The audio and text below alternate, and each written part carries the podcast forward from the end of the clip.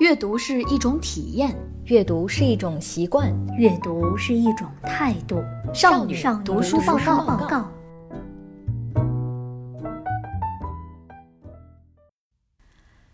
恋生勿死是人之常态，但死亡面前人人平等。无论你是国王还是车夫，是富有还是贫贱，地位与金钱都无法改变个体生命。必死的事实。人生最后一道考题，就是如何面对死神的召唤。恐惧、沮丧、忧伤，是人之常情。再坚强豁达的人，在死神面前也无法高傲从容起来。现世的花红柳绿，死亡过程的挣扎和抗拒，对于来时的困惑迷茫，都是死亡降临时。不可避免的纠结，但是无论怎样纠结，我们还是要迈过那一道门槛儿，去远方遨游。那如何安顿这颗不安的灵魂，是现代安宁缓和医疗的首要课题，也是每个凡人需要借助灵魂修炼，才能坦然面对的生命节目。大家好，这里是少女读书报告，我是六七，我是美嘉。嗯，那刚刚我们听到了和告别和死亡相关的一些词句。其实我们一生当中会经历无数次的告别，不同阶段的告别虽然有不同的滋味，但总归是朝着一个更高更远的地方去。可是最后一次告别是要和我们的人生说再见。今天我们要谈的这个话题和书就稍微有一些，哎呀，不是，是非常的沉重啊，就有关死亡。这一期我们读的书叫做《最好的告别》，作者是一位外科医生，叫做阿图·葛文德。他在书中讨论了三个比较宏大的话题：临终医疗、护理和养老。嗯，他有很多真实发生在呃这个身边的事儿，去警示人们，不仅仅要为生做准备，呃，还要为死做准备。嗯，就像我们这一期节目起的这个标题一样，叫做“人人都会死，但是不一定会死”。这个第二个“会”呢，其实我们想传达的意思是我们如何去呃谈论理解。和接受死亡这件事儿，嗯，是的，其实我们在之前的节目当中也稍稍的去谈过和这个相关的一些话题。是是，就比如说，嗯，最早的是一个叫欧维的男人决定去死，呃，大家可以回听一下，哎，呃，然后再稍微晚一点的是一个陌生女人的来信，她在临终之前呢，呃，给自己心爱的男人，嗯，写了一封很长的信。非常经典的中篇小说，还包括上一期的《银河铁道之夜》这本书里的这一篇，也是跟死亡、跟生命相关的一些议题。对，其实以前零零碎碎的我们说过这么多，但是认认真真的读一本跟死亡相关的书，认认真真的去聊这个话题，还是第一次。其实也不仅仅是在节目当中，在日常生活中，我们也经常的。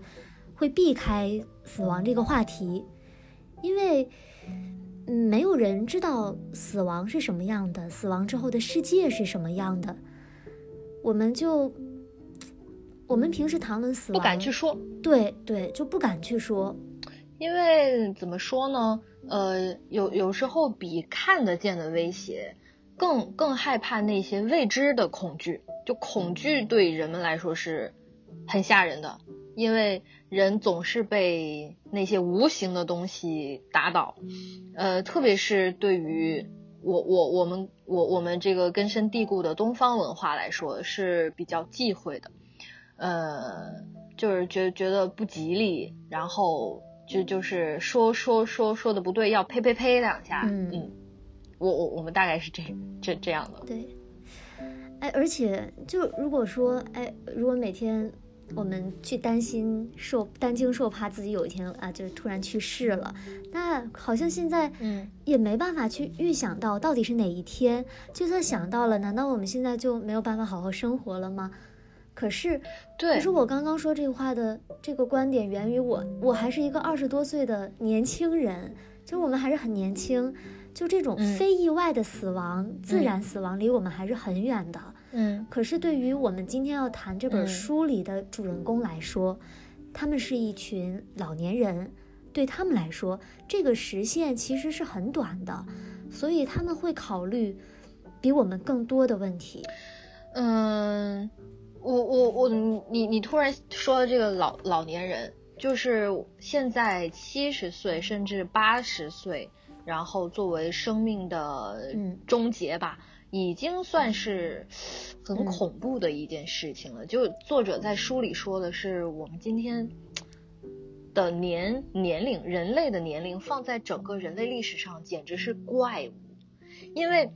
人人类这种生物存在了十万年，寿命大多数是呃除除了过去的过去的几百年，不到三十岁，不到三十岁，所以或许我们的天性当中就天然的带着对死亡的排斥和恐惧。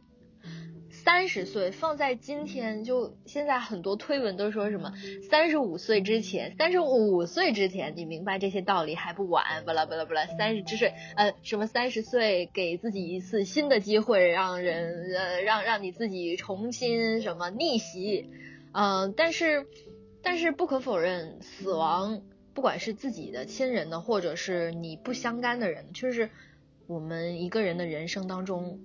必修的一个话题，去面对这个死亡。如果不能正视死亡这件事儿的话，呃，我们可以预想得到，会非常的不宁静，会非常的痛苦。嗯，从原来的三十多岁到现在八九十岁，虽然通过这些医疗手段呀，还有我们物质生活变丰富了，能够延长我们人类的生命，我们延长我们的寿命，但是。衰老和死亡还是我们每个人都没有办法去避免的事儿。嗯，这本书最好的告别，就是通过一个又一个真实的案例，告诉我们如何去正视死亡，嗯、如何去了解衰老和死亡，去消除这些未知的恐惧，让我们获得更有尊严的人生。那此外呢，其实对于我觉得对于我来说，可能。呃，嗯，提供给我的一个比较常识性的东西，就是关于衰老和死亡。我们的细胞每时每刻都在新陈代谢，这些衰老啊、死亡呀，每时每刻都在发生。然后看到这儿，会觉得，真的，我们从一出生开始，呃，长到十六七八岁的时候，好像我们就在走下坡路了。就因为我最近在看牙嘛，嗯、看到自己才二十出头的年纪，牙齿就 已经不怎么样了，我就很担心。再过十年、二十年之后，我牙没了怎么办？就那么多美食呀，我都吃不了了怎么办？因为牙齿是我们身体里最坚硬的一部分了。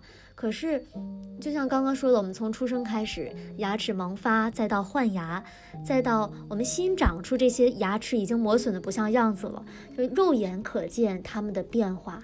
可是这些一切都是不可逆的，我们身体当中最坚硬的部分是这样，更何况其他呢？我觉得现在就是这份实习工作吧，我做的像正职。那我就把它当做正式正正职来说，我觉得参加工作以后，嗯，我记忆力衰退了很多，上两秒还在谈论的一个话题，我下两秒就忘了，嗯、然后呢，注意力总是哎，这个我也集中不起来，是。就很容易忘事儿，还还开始腰痛，是真的痛，哎、真的坐久了，我我之前已经。真的已经发现我，我去我去年读研就是研一的时候，我就已经发现了我这个变化，嗯、就今年尤其如此。是的，久坐不可以。我下午下午那个两三点的时候，我一定得站起来打字儿。哦、就今天我还就是发生了一件事儿，我们那个办公椅不是有轮子的嘛，嗯、然后我那个那那个轮子跟我的耳机线缠在一起了。嗯我就口误，我就说，哎呀，我的轮椅怎么 和我的耳机缠在一起？然后转念一想，我这个比喻实在是太恰当了，因为就往那儿一坐就是一天，这跟瘫痪了一样。是的，我好像也是，就是从疫情之后在家上网课，我就我坐着我的尾椎就会疼，然后只要是这一天我在外面走路就没事儿。哎，已经年纪这么大了吗？生 生命在于运动，所以我们的身体和生命真的很脆弱。之前听到过一个说法，是说，嗯，那些有宗教信仰的人，其实是在是在自己一步一步的、慢慢的为独立面对死亡进行练习。为什么呢？因为。宗教里，他他他所要求你的冥想、打坐，还有什么正念啊之类的，就很像是一个人临终时候所处的那种状态。因为周遭发生什么事情跟你没有关系了，你你你可能虚弱到只能关注到自己的呼吸，你连你连其他人。嗯，最亲爱的人围在你身边的那种感觉，你都感受不到。哎，就是我想起一句话啊，就是说，就新生儿刚出生的时候，他是攥着攥着拳头来到这个世界的，但是当人们离开这个世界的时候，就什么撒手人寰呀，就是，嗯，你躺在那儿，你的手是放松的，你你没有攥着拳头，就是散开的那种，就好像是你已经把所有。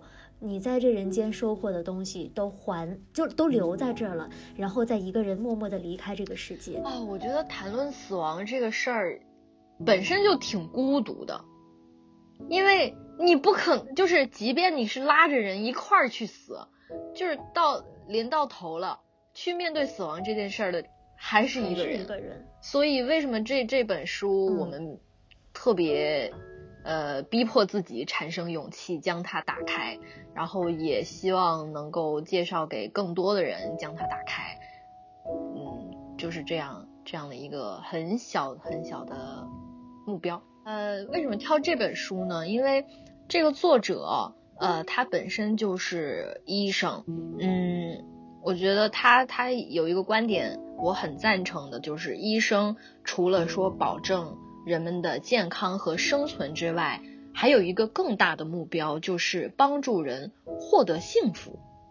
因为幸福感是关于一个人就是活着的理由，所以他跟我们谈论了临终关怀、护理和养老这一系列的话题。对对，就是这个作者他的理念就是要善终。对，然后。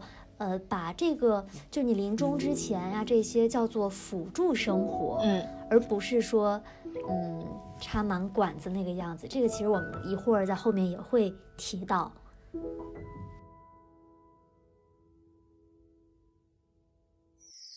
少女读书报告。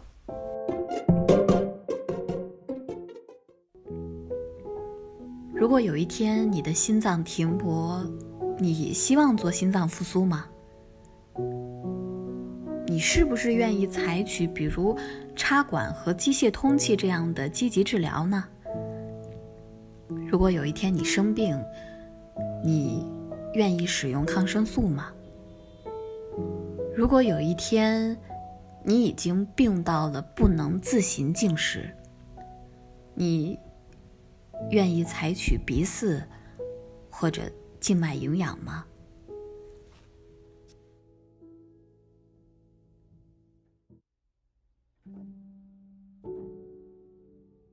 嗯，这几个问题在疾病和死亡面前，是选择临终医疗还是姑息治疗？也就是说，是忍受痛苦、延长寿命，还是保证最后时刻的生命质量？这本书里，我有一个印象很深刻的故事。作者，我们刚刚说的葛文德，他是一位外科医生，然后他的父亲也是一位医生，而且是一个非常注重，嗯，锻炼身体呀这种，嗯，注重健康的人。他此前的身体也一直非常好，非常健壮。但是尽管如此，疾病还是找到了他的头上，他的脊髓里长了一个瘤子。然后这个时候他就面临了两个选择，一个是保守治疗，放任他长大，但可能会压迫脊椎；另一种是立即进行手术，但可能会导致瘫痪。嗯，哎，如果是你，你会怎么选呀？不到最后一刻，其实我我选不出。虽然我现在受到了这个这个这本书的影响，我我暂时可能选择姑息治疗。万一到那个时候，我这个问题没想明白，我就是放不下，我可能就会想，好死不如赖活着。嗯，我我我也是，我今天也是在问自己，然后包括我今天晚饭的时候还跟我爸妈聊，正好就聊到了这个话题。嗯，他们就说，有的人到了那个时候，他就是想活着，对他忍着那些痛苦，就是为了能够在这个世界上多待那么几天。这可能也是为什么我们。更更需要去提前的理解和接受死亡的原因，因为，对，在我们坦然的接受以后，就会发现，其实，呃，比起说你这么稀里糊涂的躺在病床上，人也认不出来，事儿也记不住，嗯，你不如平静的和世界做个告别，对，嗯，安稳的告别。然后这个父亲，作者的父亲就是选择了姑息治疗，嗯，因为他知道，他想要的是，呃，能够在一段时间内还能保证自己的生活质量，做自己想做的事儿。他不希望在这个，在那个时候他需要做选择的时候，这个脊髓脊瘤还没有严严重的影响他的生活，嗯，就是他不想用那些痛苦的医疗手段进行干预。虽然到最后他还是，呃，这个病情恶化了，他还是必须的去进行这样一个手术，但至少已经延长了一段他可以有高质量生活的日子，而且他也通过那段时间为自己即将到来的这个终点做好了准备。这本书的最后就是以作者父亲的离开作为最后一部分的结束。嗯，在。在他父亲生命的最后一段旅程的时候，呃，我觉得作者这个时候做的也十分的恰当，因为他父亲那个时候意志已经很不清醒了，呃，但是他决定尊重他的父亲，嗯，不进行过度的干预。如果他真的想走，所就就让他走。所以这这这个我就想起我姨妈对我。关于死亡这件事儿的启发很多，他他也是在医院里工作的。会今年呢，我就是常驻广东的那个表舅公也离世了。我庆幸的是，我们家的那个家长他做的选择也是让他很安稳的离去。他们都理解这件事儿的原因是，呃，只强行的留住他的肉体。然后让他再去遭受抢救过来的那副身躯吧，对，就是很痛苦、很没有意义的一件事儿。他不可能回到呃几年前、十几年前他曾经的那副样子，就就是不愿真真的真的是不愿意再让他过多的遭罪，哦。唉唉，其实能做出这样选择的家人也是很伟大的，但是很，对对对对，呃，就是，嗯，有时候我我我们做的一些决定是为我们自己而做的，是的，是的，哎，就是咱们前面有一期谈到这个时候就说的是，嗯。嗯，其实是。这些，嗯，年老即将离世的人，他们并不愿意没有尊严的死去，而是，只不过是他们的家人希望他能够活得再长一点，哪怕只是肉体在陪伴。是，所以，呃，有时候拽着不放的，除了，嗯，即将要离开的人之外，他身边的人也很重要。唉，不得不说，衰老就是我们的宿命，死亡是自然的必然规律。就像这本书的名字，呃，怎么样去做一个最好的告别呢？最好的告别，嗯，我不知道，我觉得得慢慢来，因为我们大多数人的一个顺序应该是，呃，先接受年长长辈的离去，然后对再慢慢的接受身边的人的离去，然后再接受自己的离去，这这是一步一步的。嗯，但是我也不知道，我我也很怕死。怕死是为什么害怕呢？就是觉得自己舍不得离开最爱的那一群人吧。嗯，还是有很多留留念的东西。对，嗯，世界还是很美好的。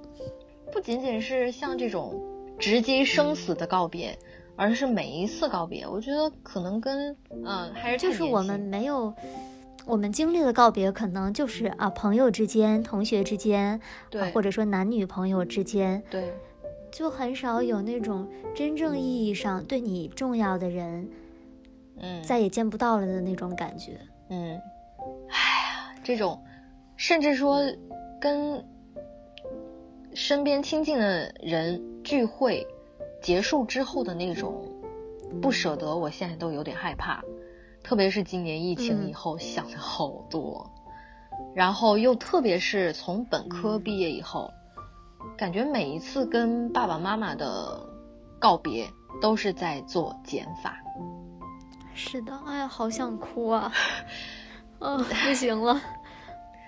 但你要换个思路，你要换个思路。如果我们呃从从现在吧，理解、接受和和和和慢慢的练习，以后会不会好一点？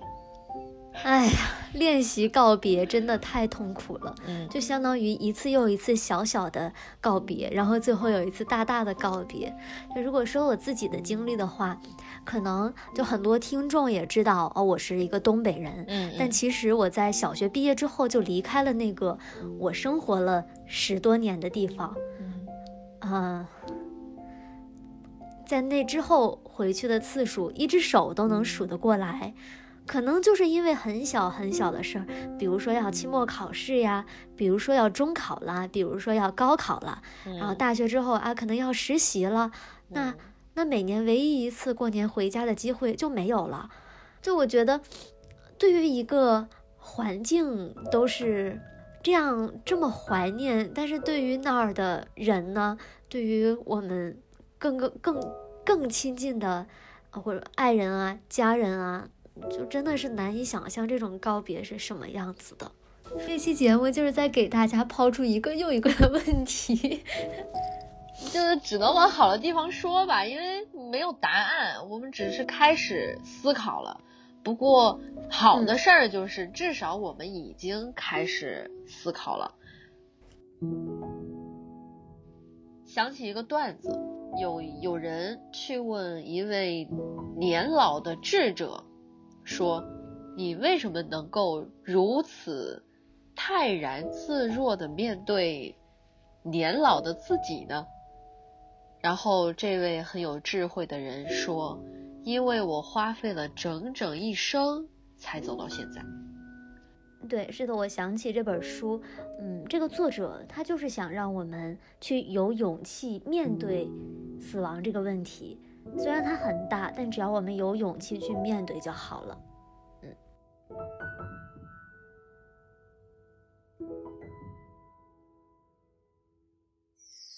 少女读书报告。我们刚刚说的挺多，就是比较悲痛、比较容易拿起纸巾的事情。但是在死亡之前，还有一步很重要，就是衰老。比如说，我看完这本书之后，我才明白，脚的安危对于老年人是非常重要的。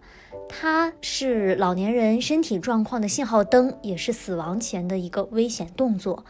在医院的老年部门，医生会在嗯其他状况询问完之后，专门去检查一下老人的脚部，包括脚底、脚趾还有指尖，很可能某一处的鼓包就会导致老年人的身体不平衡，以至于摔倒，而这个摔倒就会引发非常严重的问题。呃，我想起作者在书里他画的一个曲线，就是呃那个曲线长什么样呢？就像一个那个断崖，那种断层式的死亡，就是你你可能大大部分的时间都是就是健康水平比较高的，但往往就是那个转折点，就是你摔倒。的或者其他的一个转折点，就导致了你身体的素质各个的机能急速下降，所以老摔倒对于老年人来说是一件非常危险的事儿。不过除了那个摔倒之外，老年人的生活还有很多精神上的危机，孤独感，然后失落感，尤其是大部分的年轻人都在外打工的时候。内心的那种空洞是无法填补的，然后再加上生理上的衰退，哎呀，哎，所以当有一天真的到了这个地步，你会不会去住养老院，或者说你会不会把你爸爸妈妈送进养老院？你想过这个问题吗？这又是一个难题，就跟刚才到底选择哪种治疗方式一样。就对这期节目永远都是在互抛没有答案的，就是不到那一刻都不知道怎么做选择的那种。对我我真不知道，但是，但是我我所知道的是，我身边的人或者说身边的长辈，他们的确会有去养老院这个计划。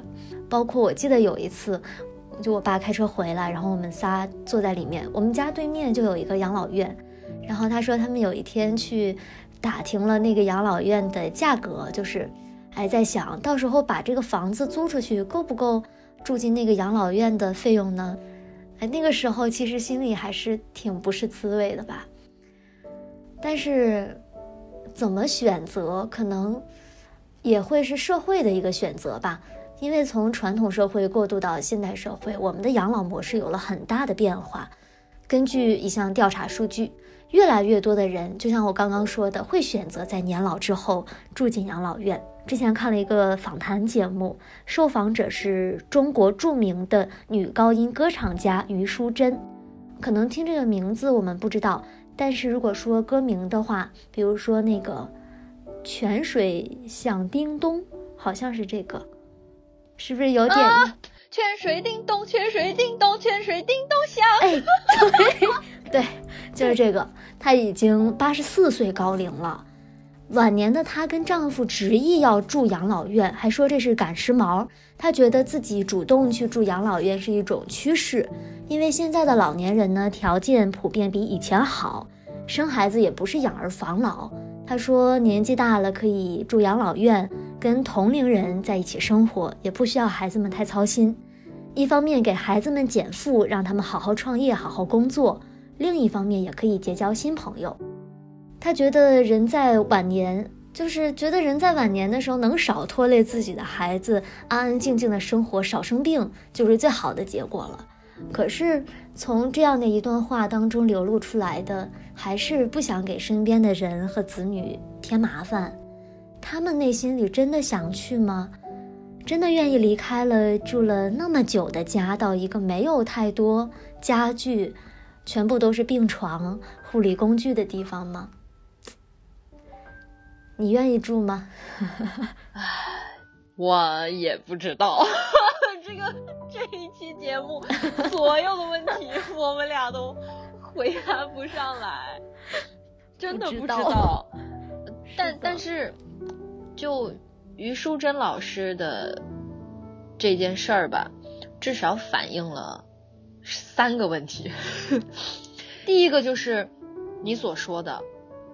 他现在想去养老院的这个出发点，是因为不想给身边的人和子女添麻烦，等于说我不想拖累别人。但是“拖累”这个词儿，嗯，就就相当于把自己的价值给否认了呗，就只因为你变老了。年纪变大了，只因为你年龄的岁数往上升了，你就对这个社会没有价值，对他人没有价值了吗？这是年年老的人就时常也会自我否认的这么一点。然后其次，其次你提到说，呃，她是女高音歌唱家，对吧？她尚且如此，那更多的普通人呢？是吧？然后第三个点是，你又提到了一个点，就是呃，养老院可能在我们包括我自己的刻板印象当中，就是那种没有太多个人化的、个性化的家具，都是病床，都是护理工具的那种地方。如果是这种地方的话，我宁愿拖累我的子女，我都不要去，因为我我更想要的是生活，而不是生存。就书里有一个老人的那个形容，我觉得特别恰当。他之前住的养老院，让他丧失了所有的隐私和控制力，就大多数时候穿病号服，然后。呃，有那个人肉闹钟，叫他起床就起床，叫他洗澡他就洗澡，叫他穿衣服就穿衣服，叫他吃饭就吃饭。那那我就是不想吃饭呢，我就是想熬夜轰趴呢。就虽然我年纪大了，你就有权利去剥夺我那个那个轰趴的时间吗？就变成了一个工具人，哎，也不能说是工具人，变成了一个被摆弄的物件。对呀，就是你变成了一个物件，它只是。呃，通过这种有秩序的管理，让你延长你的生命，但是忽略了你作为一个人的最基本的感受。而且最重要的一点，就是他提到的，他觉得他像个犯人，只是因为老了就被投进监狱。哇，哎，这句话说的太。痛心了，所以我不要。如果是这这这这那种像监狱一样的，对，那那个老人院，我妈妈也不会去的。她之前也跟我讨论过这个这这个话题，她也不要去的。她要跟她的小姐妹们到处旅游。我说好，行。对，那样其实是一个很好的方式，而且心情会很愉悦。对啊，去啊！这个像监狱一样的地方，人们确认的就是他还活着。人们只是想让他们还活着，至于怎么活无所谓，你只要活着就行。没有人关心他的生活到底是什么样的。而且最可怕的事儿是什么呢？不仅是没有人关心，他自己都不关心。就是我我提到的第第几点我不记得了，反正我提到了有一点，就是他觉得，呃，他在这个监狱外边就是在拖累人，就是在拖累子女。给子女造成麻烦，他已经不在乎自己的感受了。对呀，嗯，为什么呢？所以，所以我很佩服那种硬核、硬核老奶奶，然后硬核老大爷，就是地铁也不用年轻人让座，然后那个八九十岁去去去，该该吃部队火锅吃部队火锅，该该嘬奶茶嘬奶茶，炸鸡薯条样样不忌口啊。嗯。就是当然，我现在是这样，对我觉得，就你想吃什么就吃什么嘛，人生在世这么短，这么 多好吃的东西。那我们就是说回这个养老院，其实我们刚刚说了一大堆，就是它不好的地方。那没有人发现这些问题，并且想要去改变吗？其实有的。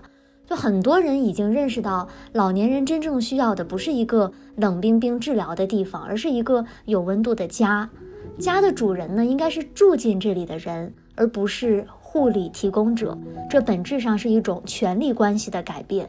在这本书里面，作者呃写了，就是很多这种朝着比较好的方向发展的养老机构，呃，例如帕克之地。它是一家专门为老人设计的新型辅助生活中心，它的目标是打造一个真正像家的老年之家，不是说就那种统一的病号服，而是说，他不把老人看成病人，他们也不一定是病人，对不对？他们就是房客，呃，他们入住之前需要去确认自己愿意承担的风险。就比如说我，我就是乐意大晚上的喝酒，我就是乐意喝到通宵，然后我就虽然我过敏，但是我知道我这个风险，并且我还是选择养宠物，养猫养狗，对对不对？然后除了这种涉涉及健康危险的，还有说，比如说他可以选择自己的地毯和家具，控制室内的温度和食物，就是中心已经从医院变成了住进去的老人本身。哎，对对对。然后建立这个地方的目标就是任何人都不会觉得被机构化了。不过很可惜的是，虽然说。呃，他们的理想和目标都是好的，嗯，是包括他的创始人威尔逊，他的初衷也是好的，但是现在有很多打着类似旗号的国内外的一些养老机构啊，他们都都都说这这怎么怎么样，灵感是来源于威尔逊，但是实质上他们降低了成本，然后还是出现了一些很劣质的，然后甚至是还是换汤不换药的。刻板印象当中的养老院，是的。说到这个养老院，养老养老其实是一个本身是一个很美好的词，但是从它诞生的那一天起，就有很多问题和缺陷。作者就指出，养老院有三大瘟疫：第一个是孤独感，第二个是厌倦感，第三个是无助感。其实通过刚刚咱们对养老院的描述，也能够感受到。再加上，就刚刚美嘉说，嗯，虽然这些想法、这些理念是好的，但是并没有办法去一直存续下去。可能最终，我们觉得，嗯，通过我们个人的力量，或者说这些医生以及一大群有这样想法的人，还是做不到。可能需要整个国家，呃，去建立这样一个养老的体系。哎，这就是聊远了。说到那个帕克之地，我就想到另一个，也是这本书里的一个创业故事。呃，是一位年轻的医生，他叫托马斯。他本来呢是，呃，大学毕业之后去医院里上班，但是他厌倦了上夜班的这种工作，就决定接手他们那儿的疗养院，也就是现在的这个养老院。但是到了这个地方，他在每一间屋子里都看到了绝望。然后他逐渐认识到，这家疗养院缺失的元素就是生活本身。然后他就想尽办法去联系管理层，去筹集资金和政策的支持。嗯，其实这个过程非常的艰难，就我们在短短的节目当中也没有办法去描述，也是有他个人的一个天赋所在，他就比较能够劝服别人，然后他就达成了这项目的的第一步，得到了两条狗、四只猫，还有一百只鸟。我想说的是，他这个项目的结果就是这些生物的的确确的降低了这家疗养院里药物的使用量，降低了死亡率，也让那些患有老年痴呆症、丧失了理解周围情况的居民体验到了更有意义、更愉悦和更具有满足感的生活。这应该就是我们理想当中的一个养老的地方吧？就我觉得刚刚六七说的那个社会的力量。其实特别重要，因为建立这样一个美好的地方，就是能提供给呃这么多老年人去给他们想要的个人的生活。光靠个人的力量是行不通的。我们必须承认的一点是，当我们年纪渐长的时候，我们将会不再是。整个社会的经济的主要贡献者，因为我们没有工作，产生不了直接的价值。但不可否认的是，作为一个人，我们还是应该需要给自己的老年生活，呃，去保留一些生命的活力。真的应该从个人做起，不要觉得自己没工作了就没价值了。你还有很多事儿可以去做、去培养，然后去发现。那我们作为年轻人嘛，还是要去多多善待老人，毕竟我们总有一天也是会老的。好，那以上就是本期的全部内容啦。如果你喜欢本期节目，请点个再看、点个赞、订阅一下、转发一下。你也可以在微信公众号、喜马拉雅客户端、小宇宙 APP 关注我们的最新动态，直接搜索“少女读书报告”。期待大家的留言互动，也欢迎大家通过后台向我们推书，推书的内容会呈现在节目当中哦。哎，对了，别忘了参与我们的抽奖环节。对哦，上次送奶茶和书，这次送什么呢？送啥呢？我也不知道，嘿嘿，期待一下。在公众号的末尾，我们会给出具体的奖励。那下周日晚九点不见不散，拜拜，拜拜。